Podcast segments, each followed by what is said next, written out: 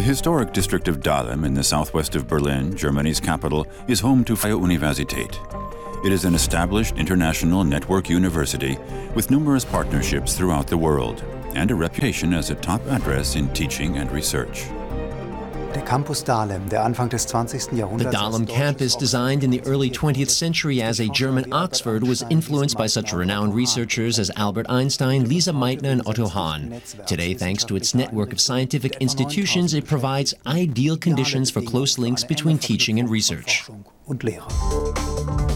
Today, the university campus remains a unique location, combining science and industry, uniting intellectual life and lifestyle, and harmonizing outstanding architecture with a leafy green suburb. In post-war Berlin, Stanislav Kubicki and others called for a new university, free from the political strictures at the old Berlin University in the Soviet sector. In spring 1948, we realized studying at Universität unter den Linden in the Soviet sector was no longer an option. We wanted to study free of political influence. When three students were expelled for political reasons, it was the last straw. 2,000 of us gathered in the Hotel Esplanade and demanded a politically free university in Berlin's western sectors. A few months later, on December 4th, 1948, Freie Universität was founded by students and scholars. The founding phase was in the middle of the Berlin airlift. We had nothing no books, no phones, no chairs. Due to power cuts, some lectures were even held by candlelight. Freie Universität was supported by the Western Allies and Berlin's politicians. The new university preserved Humboldt's educational ideal and academic freedom for Berlin. Generous donations from the USA funded the construction of several central building complexes, including the Henry Ford Building and the Benjamin Franklin University Clinic. Freie Universität has symbolized German-US friendship ever since the visit by President John F. Kennedy in 1960. This school must be interested in turning out citizens of the world. By the 1950s, the university was well established and enjoyed a high reputation at home and abroad. In the late 1960s, the university was a main location of student protests. The political zeal of those days provided a major impetus toward greater transparency, equality, and democracy in Germany.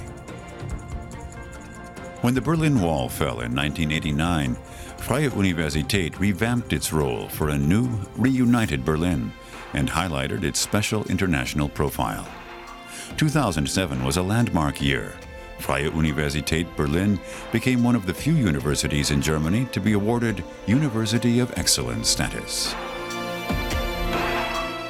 Together with our many partner institutions, we are molding the Dahlem Research Campus into a dynamic scientific site with a strong international profile. Freie Universität offers over 100 subjects in 15 departments and central institutes, including Charité. The joint medical department with Humboldt Universität has the largest university clinic in Europe. The broad spectrum of humanities subjects is unique in Germany and run under the auspices of the Dahlem Humanities Center.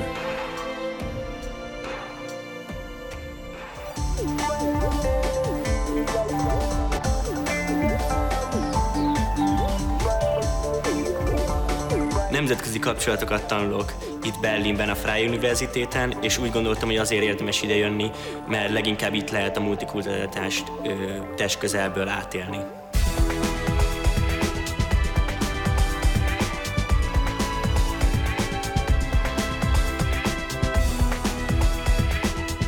Deze universiteit biedt veel verschillende cursussen aan.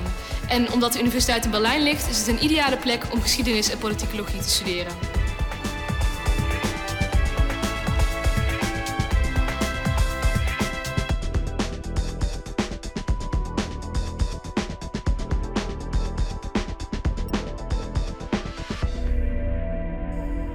Basic and applied research in the natural science departments takes an interdisciplinary approach.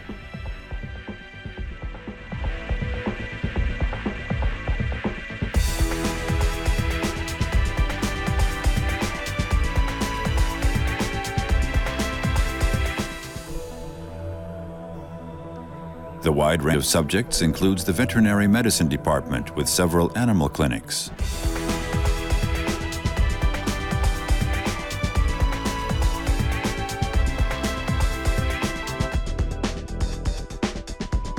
Many well-known figures from science, politics, society and culture have visited, studied or taught at Freie Universität.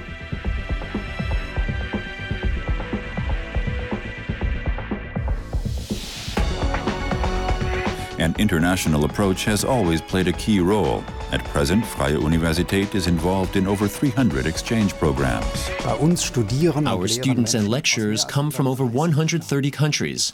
Freie Universität has office at seven of the world's outstanding scientific locations Beijing, Brussels, Cairo, New Delhi, New York, Moscow, and Sao Paulo.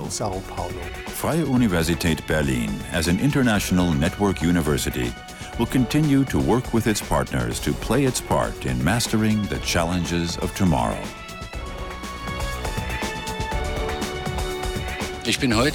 Today, I am prouder of Freie Universität than ever.